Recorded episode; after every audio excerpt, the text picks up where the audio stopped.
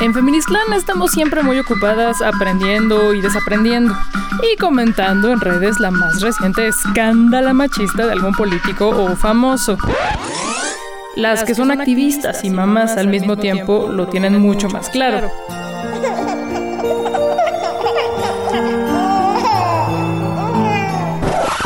¿Cómo relacionarnos con las infancias de forma respetuosa? No lo sé, tú dime. Hacer videos de gatitos, que se sabe que es el fin último de la humanidad.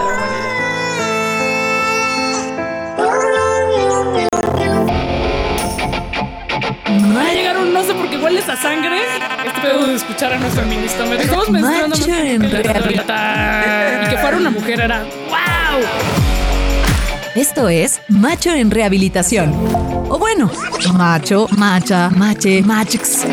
Lo escribimos con X porque todas las personas, independientemente de nuestro género, tenemos mucho que aprender y desaprender. Y también porque nos gusta hacer enojar a los detractores del lenguaje incluyente. con plaqueta.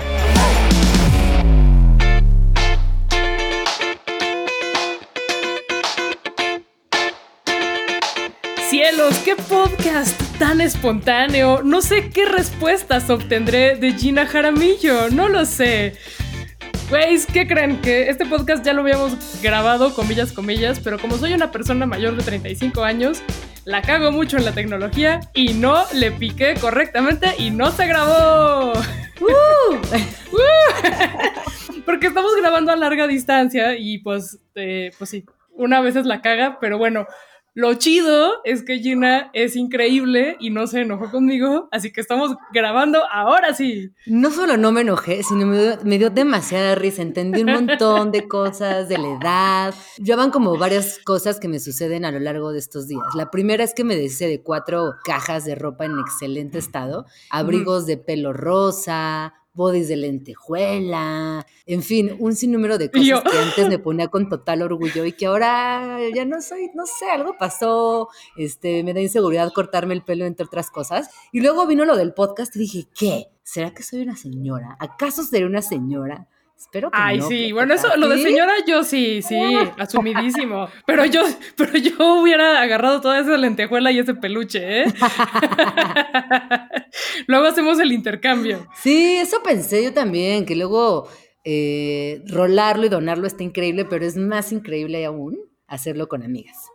Ah, claro, es súper divertido. Pero también, bueno, esta cosa del desapego, que eso es harina de otro podcast, pero sí es muy importante también. Sí. Ya te voy a presentar, no te he presentado. Sí. ¿De quién es esta persona que está hablando? Que ya se asumió señora, ya habló de su lentejuela, ya habló de su peluche rosa.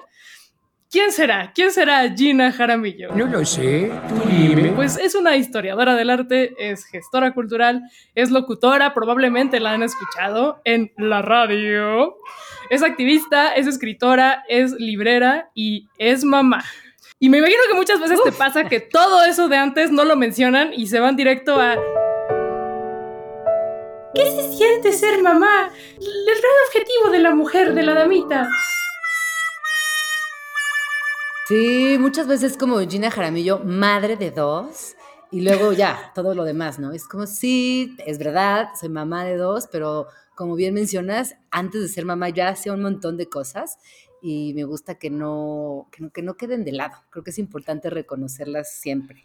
Pero bueno, justo por toda esta infrastructure where the investment in infrastructure, infrastructure, infrastructure, infrastructure, con la que ya cuentas y con, pues sí, con todo el trabajo que habías hecho, ¿cómo ha sido de pronto toparte con la chamba, porque sí es un trabajo, de criar a estas dos personas que tienes a tu cargo y hacer una crianza pues consciente y neutral para, para que sean humanos de bien? infrastructure, O sea, para que se la Sí, pasen pues chido y que- para que pues hagan como que sean personas chidas. Sí, pues es que es como complicado. Uno cuando piensa en, en maternidad, en feminismo, en madre, en madre moderna, imperfecta, madre contemporánea que acepta abiertamente que pues muchas de las cosas que hacemos nos salen mal. Yo creo que hay que partir de ahí. Este, creo que la maternidad siempre, o bueno, durante muchos años tuvo una narrativa poco transparente, donde siempre la mamá no solamente estaba guapa, estaba flaca, eh, estaba pendiente de sus hijos que también eran perfectos, por supuesto, estaba siempre al servicio de todo su entorno. Y ella era una figura que eventualmente se iba borrando, sumida en la depresión y con muchísimas frustraciones.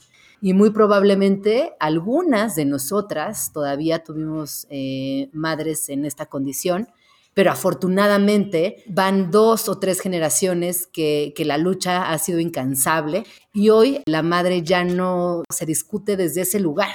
Hoy existe una gran, gran, gran eh, movida internacional a favor de las mamás tal y como somos. Sin embargo, todavía hay muchísimos circuitos sociales, muchísimos lugares en el mundo donde la mujer pues es tratada de la peor manera y por supuesto que una mamá perdón, una mujer cuando tiene hijos muchas veces únicamente es valorado, valorada por ahí. Claro, y creo que es muy importante no romantizar o no sobre romantizar la maternidad, ¿no? Como este, eh, este ejercicio de perfección no, y también entender que hay muchos tipos de maternidad. Está, por ejemplo, las madres solteras, que es la monomaternalidad, están las madres adoptivas, las madres en lo colectivo, las madres que, que crían a sus hijos con los abuelos, y también entender que la diferencia nunca debe ser motivo de discriminación, de incluso de no tener mamá, de, digo, no, de no tener hijos, eh, ojo, ahí también eh, tenemos, bueno, se cruza un terreno poco explorado el cual la autora Orna Donas explica muy bien en su libro Madres Arrepentidas. Y repito, este es un terreno poco explorado, del cual la condición materna rechaza bastante y que sin embargo es importante. Hay muchas mujeres que se arrepienten de ser madres y también hay muchas otras que han decidido no serlo. Y cualquiera de estas situaciones, cualquiera de estas posturas es completamente respetable y todas tienen que estar en la conversación, porque cuando hablamos de núcleos familiares, me parece que esto implica un equilibrio y ese equilibrio eh, tiene la condición de ser incluyente. Entonces, pues ya me enfrasqué, ¿qué estábamos diciendo? No, así de que a dónde, íbamos. bueno, de lo que acabas de decir, me gustaría, me gustaría retomar lo del libro que mencionaste, de Madres Arrepentidas, que es un súper libro porque eh, es una periodista que encontró a varias mujeres dispuestas a hablar de lo innombrable, a hablar de su experiencia como madres que se arrepienten de haberlo sido. Y esto no quiere decir que no quieran a sus hijos eh, y que los van a votar por ahí. Dejan muy claro que los adoran, pero que si pudieran regresar en el tiempo, no lo harían. Y esto de verdad sí es como el tabú máximo, o sea, como que es lo inconfesable.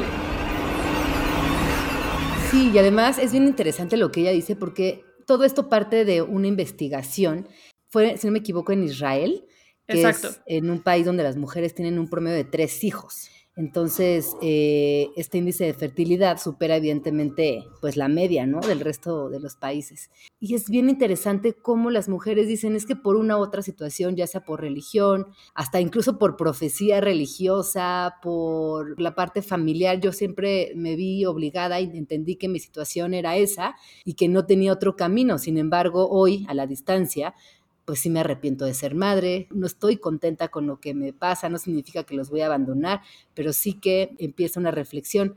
Y todos estos testimonios le dieron la vuelta al mundo y entonces empezaron a saltar muchísimas otras mamás diciendo, hey, yo también, pues me arrepiento y yo también estoy en tu situación y te entiendo y, se vale, es válido eh, tener esta posibilidad de decir, ¿saben qué? Pues sí, no estoy contenta, no era lo que quería, y por lo menos hablarlo, expresar mis sentimientos y mi vivencia de madre, puede generar una conversación más amplia y desde el supuesto ver qué podemos hacer.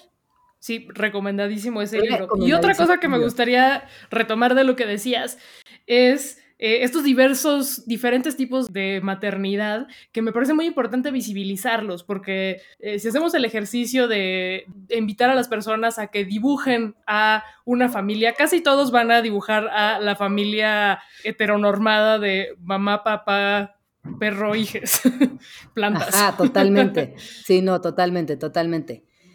No, y que eso está alejadísimo de la realidad y desde siempre. Lo que pasa es que justamente los medios, el patriarcado, este proyecto de maternidad pública que ha sido secuestrado desde hace años, nos han dicho que esta familia heteronormada es la familia que se debe enseñar y la que está que está correcta. ¿Cuántas amigas, cuántas primas, compañeras no tenías eh, que eran hijas de mamá soltera, de papá solito, habían enviudado, tenían unos papás gays? O sea, como que siempre ha estado pero nunca hasta ahora sí, sí veo que empieza a ser eh, más frontal esta conversación, lo cual me, me, encanta porque amplifica a los públicos y deja de lado la posibilidad de ser el distinto o entender que ser distinto está bien chido también. ¿No? Que, nosotros tenemos ahí como un problema con la diferencia y siempre nos causa un poco de, comezón y por alguna extraña razón tenemos deseos y aspiraciones hacia lo más normativo, lo que nos han dicho que está dentro de la caja. Sí, lo que yo sé de, por ejemplo, de niños y niñas que tienen dos mamás, es que aunque vayan en escuelas súper liberales y progres, y donde se supone que no hay bronca, pues sí se topan con problemas desde administrativos, así de, necesitamos la presencia de su papá. No, pues es que no hay, Solo son dos mamás. Entonces como que hacen cortocircuito, ¿no? Así, ¿qué pedo, qué pedo? Y obviamente, pues, bullying y pues, una serie de problemas ahí y, y, que las mamás también, pues, tienen que enfrentarlos en conjunto. Sí, y justo también, eh, ahorita que lo, que lo mencionas, esto de enfrentar en conjunto se ve muchísimo en las infancias trans, ¿no? En las escuelas. Ahorita que mencionabas ese punto, me parece importante como hacer una breve parada ahí. Híjole, y decir que en pleno 2020 no solamente el problema es de dónde está el papá, sino también el tema del género, el tema de querer todo, todo, todo siempre bajo la norma, bajo las reglas y con unas ideas que son no, no solamente cero progresistas, sino que también violentas. Totalmente. Y esto es un tema que ya en este podcast se ha hablado y se hablará con mujeres trans y con personas no binarias, porque no es que, o sea, si hay, si hay adultos trans, hay niñas trans. O sea, no es como que a los 18 dices, hola, ¿qué tal? Me identifico con otro género. Y negarles la posibilidad de desarrollar su vida acorde a su identidad de género es muy cruel, es violencia y que no puedan tener documentos acorde a esto es terrible. Y todo el lobbying que se hizo recientemente en contra de que los niños y las niñas pudieran acceder a documentos, a un acta de nacimiento que estuviera de acuerdo con su identidad, me parece terrible y, súper adultista y súper conservador, porque además es un trámite administrativo. Eh, o sea, ahora quienes pueden acceder es a través de un juicio que es dolorosísimo, que patologiza, que psiquiatriza, psiquiatriza esta condición y, al que no pueden acceder muchísimos niños y niñas. No, y que además lo hacen público la mayoría de las veces. Si tú te fijas en las historias de infancias trans de éxito, es porque fueron casos públicos y como tú dices, es someterlo a una serie de exposiciones que son innecesarias. Y ahí hablamos de, un montón de cosas, yo tú ya lo dijiste bien, de adultocentrismo, de xenofobia, de clasismo, de bullying, que también lo decías, de violencia de género, híjole, hasta de violencia física y sometimiento. Y sin dejar de lado la misoginia, o sea, todos estos, todas estas problemáticas que, que cuando creces vas descubriendo y en las cuales te vas interesando y las cuales quieres hacer lo posible para que se erradiquen, existen desde la infancia. Y es ahí donde tenemos que hacer cambios significativos desde políticas públicas y también mucha chamba con docentes, con papás, con cuidadores.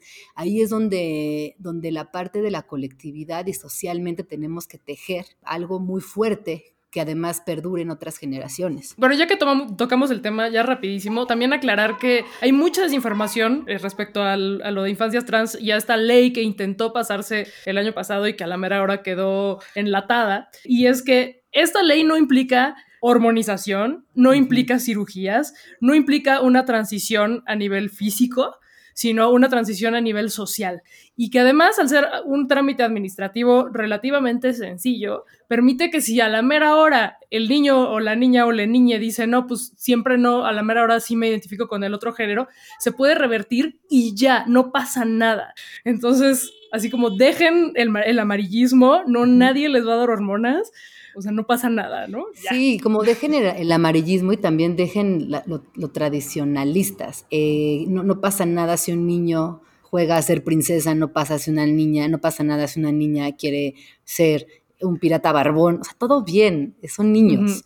Y me parece que también hay, eh, híjole, los adultos somos tan prejuiciosos que ahí reflejamos un chorro de cosas y a veces sin darnos cuenta, ¿eh? Entonces, bueno, yo creo que ahí eh, hay, una, hay un trabajo también muy, muy fuerte, sobre todo en países como el nuestro, latinoamericanos, machistas, donde siempre ha existido un trato, un trato distinto entre niños y niñas, en fin, es una conversación larguísima, pero sí creo que, que vamos eh, por buen camino, que hemos generado muy buenas conversaciones y que en general el discurso nuevo, el que se está estableciendo, pues es muchísimo más abierto.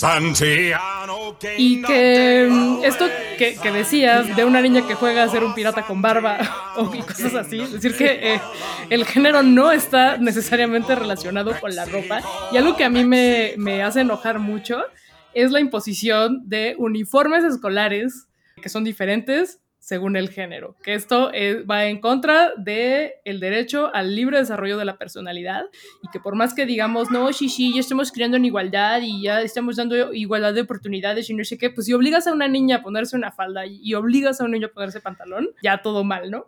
y que en la Ciudad de. México pues ya pasó, nada más en la Ciudad de México se supone que ya no se puede imponer esto, pero yo no sé en la vida real qué tanto esté ocurriendo. Esto entra en la categoría de expresión de género, ¿no? Además que es la manifestación de tu identidad, de los rasgos que te identifican como persona. ¿Y qué es esto? Pues posturas, vestimenta, gestos, lenguaje, pues conforme a los patrones de cada género. Y es bien complejo. Yo me acuerdo que cuando recién hablaban de los uniformes hubo varios, varios casos públicos de niñas que llegaban con pantalón al colegio y en la puerta las regresaban a su casa. Ah. como, ¿What? Ajá, no, es terrible. Es terrible, pero ahí seguimos, en pleno 2020, con esta conversación. Oye, ¿y tú en tu experiencia te has topado, tú en tanto, mamá, super cool, yo voy a crear en igualdad, neutral, no hay pedo? ¿Te has, te has sorprendido a ti misma cayendo en, en cosas que dices, no, Gina, no lo hagas? Sí, no, por supuesto. Yo tengo un niño de cuatro y una hija niña de seis años. Y yo todos los días eh, trato de reforzar estos valores, pero de repente me, me- me pasó, ¿no? Y lo tengo muy presente, que estábamos en el coche y le digo a mi hijo, hey, deja pasar a tu hermana. Y volteé y me dice, ¿por? Y yo, pues, porque es niña. Y fue así como, ¡pum! Así como que me cayó así, como que me, eh, como que conecté todos los puntos en un segundo y dije, wow, ¿qué acabo de decir? Dije, ¿sabes qué? No, o sea, de- haz lo que quieras, ¿no? Como que si quieres déjala pasar, o sea, me parece que es atento de tu parte, pero no es que dejes pasar a tu hermana porque es niña, es que la dejes pasar porque tú estás más cerca de la puerta. Entonces, Claro. ese gesto, esa atención que por años terriblemente, humillantemente hemos llamado caballerosidad, abro comillas y cierro comillas, es tremendo. Es como yo le estoy diciendo a mi hijo que sea un caballero a sus cuatro años, ¿de qué estoy diciendo? No, al contrario, sea una persona cortés, sea atento, sea tu hermana, sea tu abuela, sea quien sea. ¿Por qué? Porque tú estás más cerca de la puerta. Exacto. Entonces, Yo digo es que- sí. cambiar el discurso. No, habla- no, no es que tú la dejes pasar porque sea niña, sino porque tú estás cerca de la puerta. Claro. O sea, yo digo que hay que abolir la caballerosidad Por favor. y hay que implementar el ser buen pedo, el ser Sí. empático, el ayudar a todas las personas que lo necesiten. Totalmente, pero son ese tipo de cosas que de repente te das cuenta que tienes eh, guardadas en el disco duro y que por más que las trabajes y las trabajes, afloran. En una u otra Sí. ocasión salen y es, y es ahí donde hay que poner atención también como mamás, porque está, está interesante. Sí, pues es una chamba constante de estar cuestionándolo todo y desaprendiendo estas cosas que pues que ahí estaban cuando llegamos, ¿no? Y ahí estaban en todos lados. Sí. Y, también... mm, ay, dime. perdón. No, no, no, vas, vas.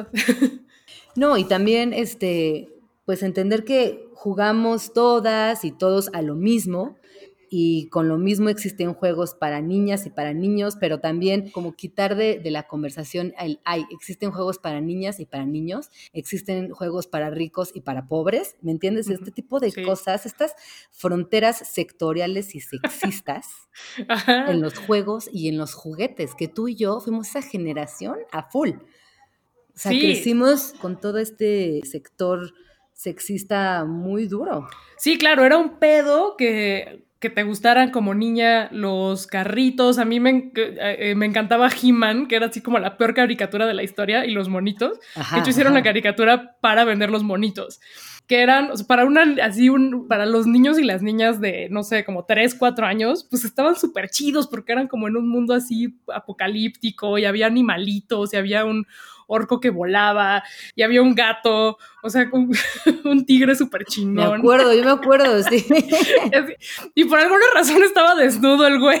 O sea, Ah, como sí, que eso era sí. normal en los 80, ¿no? Pinche güey así en, en calzones, como de antro gay. Pero bueno, o sea, como que mis vecinos heteronormados, cuando empezaron a absorber estos estereotipos de género, era así de, ¿por qué eres tan marimacha? Ah, y claro. yo, ¿qué es eso? Pues sí, Sí. güey, como que sí, sí, era un pedo. Y eso que yo adoptaba lo masculino, que era lo comillas, comillas, bueno y aceptable, que un niño jugara con muñecas era, bueno, No. así la escándala total en los 80, pero sigue siendo, igual en Güey, nuestro escándala nuestra burbuja total. clase mediera de izquierda feminista, pues no lo es. No, y ahí te va otra que es la de la princesa que tiene que ser rescatada por. Ajá. ¿Qué? Porque alguien la tiene que rescatar. ¿Quién dijo?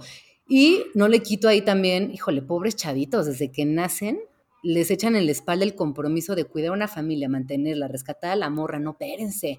Ajá, tiene- ahora que es el, eres el hombre de la, eres el hombre de la casa, güey. Tengo No, cinco espérense. años, güey. Déjame aprender a hacer pipí. No, aquí cada quien decide por sí mismo. O sea, dejen de, Ajá. por favor, adjudicar eso y propiciar que la niña crezca pensando que un tipo Sí. tiene que rescatarla, porque ella puede sola y él también. Entonces, eso está, eso está chido, como cambiar Sí. todos esos mensajes en la educación familiar y en los medios de comunicación, que también es ahí donde hay una gran, gran labor.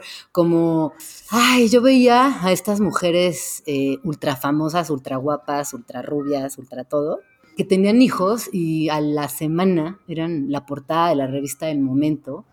¡Qué locura! O sea, eso que están haciendo nos viene muy mal a todas. Está ocultando uno de los momentos más sensibles y honestos de la vida de la mujer que decide tener hijos. Ni sales del hospital hecho un bombón, ni sales con las chichis perfectas, te duele todo. O sea, siempre como ha habido esta necesidad de ocultar lo que pasa en el posparto, como como no sé si sa- saben o tú sabes, pero la mayoría de las mujeres nos, va- nos vamos a la fregada, nos deprimimos, es un momento Ujú. bastante oscuro, pero los medios de comunicación se han encargado, le han metido mucho billete y mucha, este, mucho marketing a, a que parezca lo contrario. Y es un favor, es un, es, un, es un mal favor que le hacen, no sé cómo se diga, al resto de las mujeres, ¿no? Es como, wow, neta. Sí, y creo que eso es algo bueno de, de las redes sociales. Yo he visto en Instagram a muchas mujeres eh, famosas que después de tener a sus bebés comparten así como, güey, así está, así está mi cuerpo, está hecho mierda. O sea, no, no me voy a poner una faja para tomarme fotos. Así está mi panza y así están mis estrías y me siento de la verga. Y dejemos de romantizar este pedo de que inmediatamente sales y ya es como, oh, cielos, todo es maravilloso. Exacto. Claro. Pero Entonces, en que, ese sentido, pues como eh, gracias a las influencers. Algo bueno de las Ajá, influencers. como que por fin se está, nos estamos dando cuenta de lo que implica la maternidad, ¿no? No, pero también, o sea, el otro día te platicaba, ¿no? Por ejemplo, las griegas tenían como función gestar, parir y criar. Era una obligación y aquellas que no lograban tener la abundancia, entre comillas, pues eran aventadas ahí, ¿no? Con los parias, eran seres no gratos. Y luego, por ejemplo, las mujeres romanas no amamantaban, o sea, las mujeres de élite no amamantaban. Y esto pasaba hasta hace muy poquito, pues porque tenían que tener, o sea, pechos perfectos Claro. y además pensaban, había una, una, una teoría de que si ellas amamantaban, le podían transmitir mucha de su maldad y de su ingenio a los hijos. Porque se sabe que la mujer es malvada, ya se sabe. Claro, porque ya saben que la mujer pues es malvada y, y es muy, muy, es capaz de cualquier cosa. Entonces no los amamantaban. A mí me parece eso, híjole, pues es casi antinatural, ¿no? Ajá, pues Ajá. así estamos diseñadas, ¿no? Para, para eso son las chichis. Tam- o sea, también, también. Sí, sí, sí. Y luego, bueno, pues así hay, hay como a lo largo de la historia un, un montón de momentos, pero por ejemplo en la Edad Media, también dependiendo del estrato social, la lactancia eh, en, la, en la población más vulnerable era útil como método anticonceptivo, mientras que la población con más privilegio, pues al no amamantar, le pasaba sus hijitos a, a mujeres que se dedicaban eh, justo a esto. Y la mujer noble, si no era madre o monja, pues era invisibilizada. Entonces, pues ahí, ¿no? Rápidamente podemos ver que también históricamente las mujeres madres hemos tenido un peso incalculable sobre los hombros, donde siempre tenemos que responder a las necesidades de un montón de gente y que hoy, eh, si bien sigue, ha ido, por lo menos ahí está la conversación abierta y sí que ha ido disminuyendo también esta presión social en todos los sentidos. Y está súper interesante. ¿Por qué no haces un que tu libro, que tu podcast, que tu serie acerca de la historia de la maternidad? Está muy chingón y está súper interesante. Es súper duro, ¿no? Es como el objeto de la mujer siempre visto desde lo sexual, la prostitución, falta de respeto absoluta. luego esta onda como también de la parte religiosa, la, la virgen, la mujer intocable, la que da vida. Pero en la vida real, este, tienes estas mujeres que, híjole, que se meten unas chingas. ¿De qué dijimos desde Grecia? O sea, ahorita mencionamos tres momentos y tres periodos históricos, pero si repasáramos más, siempre los ha habido. Y ya que estamos hablando de, de, historia, también la otra vez en el podcast que no se grabó y que nunca verá la luz, hablábamos de la crianza colectiva que antes de que se inventara el patriarcado, había, y, bueno, en varios momentos de la historia, había esta crianza colectiva. Eh, y que ahora como que toda la responsabilidad de las infancias está depositada en la familia, específicamente en las mamás. Pero es muy importante siempre tener a tu círculo de confianza, otras mujeres que te respalden, si tienes a tu familia, pues muchísimo mejor. Y siempre entender que toda mujer cercana a ti, o sea, que esté ahí tu amiga, tu hermana, tu vecina, lo que sea, ese hijo que va a tener también es tuyo. Y yo creo que partiendo de esa idea podemos tener una sociedad muchísimo más amorosa, respetuosa y cálida. Hoy en día tenemos un, problema de desconexión que es brutal, que me atrevería a pensar que, que en, estos últimos, en estas últimas semanas ha cobrado otra dimensión. Y te voy a leer una, una cita de, Rita Segato que tengo aquí porque la, la, anoté en mi cuadernito y dice... No venía preparada, pero traje una cita. para esto, pero, lo juro. Pero mira lo que dice tan bonito. Esta pandemia nos ha venido a recordar la necesidad de la copresencia y cocorporalidad, la importancia de la comunicación física, no verbal, la del cuerpo del otro. Es un inequívoco pensar que la distancia física no es una distancia social.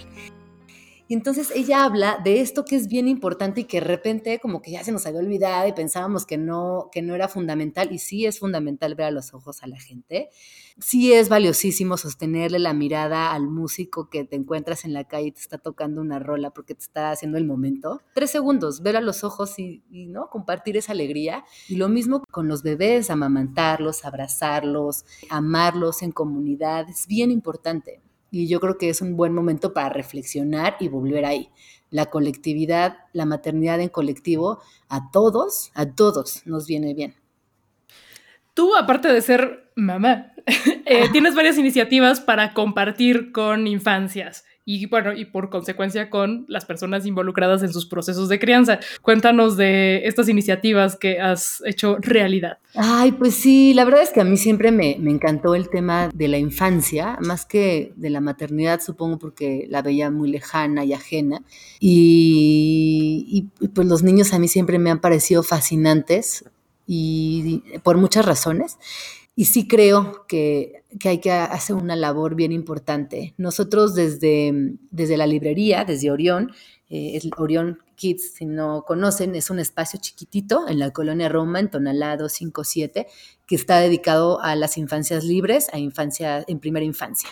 Tenemos textos para niños de 0 a 11 años y nuestra, nuestra misión es, eh, generar comunidad. Somos una, librería de barrio, tenemos talleres para niños, escuela de padres, eh, conversatorios, conferencias, presentaciones de libros.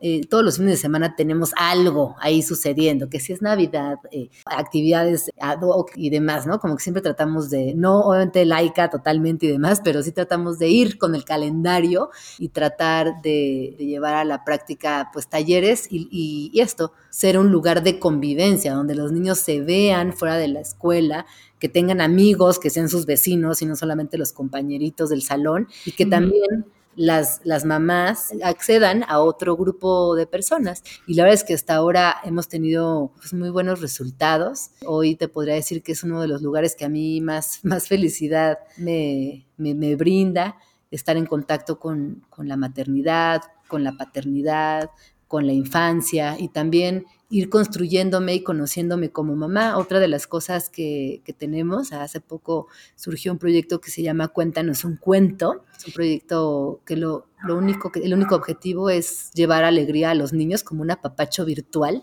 Estuvieron y están todavía eh, en este pues, en este contexto social, que así como nosotros tenemos un chorro de reflexiones y a veces no entendemos nada, pues los niños también. Entonces, literalmente, el Cuéntanos un cuento es invitamos a amigos, autores, este, o gente, nos manda sus videos, cuentan un cuentito para los niños y se sube a YouTube. Entonces, es ahí regresar a la oralidad. También sabemos que los niños hoy eh, disponen de contacto con Internet. Entonces, bueno, si están en Internet, pues ¿por qué no acercarles historias que quizás no tengan en sus libreros? O que conozcan a los autores o que simplemente vean a su compañerito, ¿no? O su vecino eh, contando un cuento. Entonces ha sido un ejercicio muy divertido que en esta semana se convirtió también en un diario, en un diario donde había había lecturas de poemas, luego de clásicos, después unos cuentazos así alemanes que en nuestra vida habíamos escuchado. Entonces fue la verdad muy divertido, es muy divertido.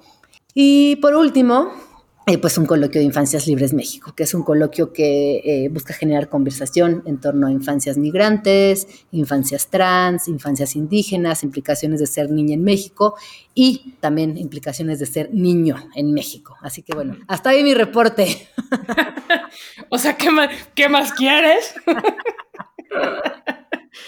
Oye, está buenísimo. Vamos a estar muy atentos y atentas a este coloquio y todo lo que salga de ahí, porque aunque no tengamos hijos, aunque las personas que no estamos involucradas en ningún proceso de crianza, no importa, tenemos que estar al día con estos temas, reflexionarlos mucho, porque como ya dijimos, también nos toca. Sí, también, eh, fíjate, cuando uno no es mamá, es muy poco tolerante con los niños. No, te encabronas si hay un niño en el avión, este, te encabronas si la mamá se tarda mucho en el baño con el hijo, o sea, como que tienes poca tolerancia a la infancia. Y obviamente no les pido que, ¿no? que cambien de un día a otro, pero sí que quizás reflexionen tantito y se pongan en los zapatos de los padres y de las madres, porque pues como todo, ¿no? Hay días que son muy duros, y hay días que nos sentimos frustrados y que las diversas actividades nos consumen. Entonces, eh, yo creo que es bueno también un poco de empatía, pues para la banda, seas mamá o no, bueno, en general, pero cuando vean hay una situación de, de berrinche y demás, pues que nos tengan paciencia. Claro, sí, sí, hay que ser súper empáticos, sobre todo en un país que no tiene las políticas públicas para hacerse cargo y para darle las herramientas a las mamás y a los papás que puedan dejar a sus niños y niñas en guarderías que estén chidas. No todo el mundo tiene acceso a este tipo de cosas. O, que, o justo como a falta de esta idea de crianza colectiva, pues tienes que andar con el, el producto a todos lados.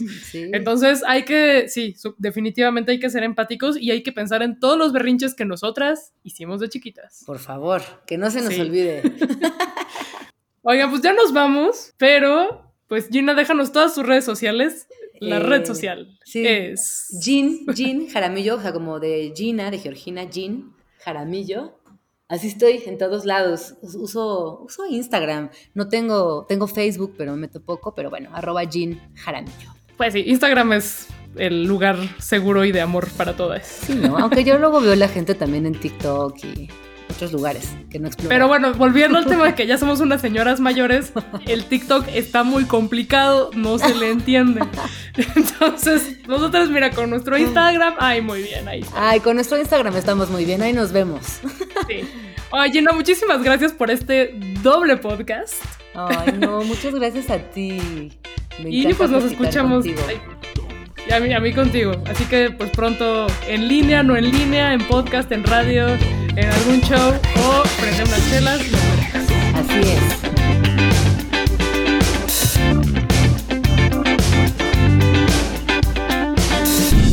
Conductora, Tamara de Anda. Invitada.